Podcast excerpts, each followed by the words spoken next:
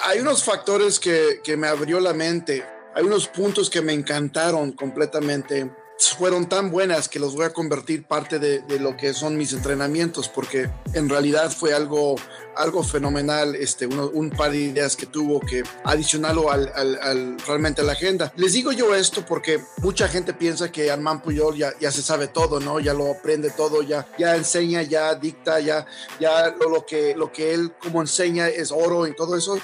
Todavía estamos dispuestos a abrir los oídos y escuchar buenas ideas. Y se los digo yo porque quiero que cada uno de ustedes, no importa qué calibre de líder crees que tú eres, siempre escucha y aprende de alguien más. Nunca sabes dónde una buena información va a llegar, cual puede realmente cambiar el aspecto y la vista de tu grupo, ¿no? Fueron, unos, fueron unas cositas, aún pequeñas, de lo que me contó y lo que me dijo, que él había aprendido cuando yo lo escuché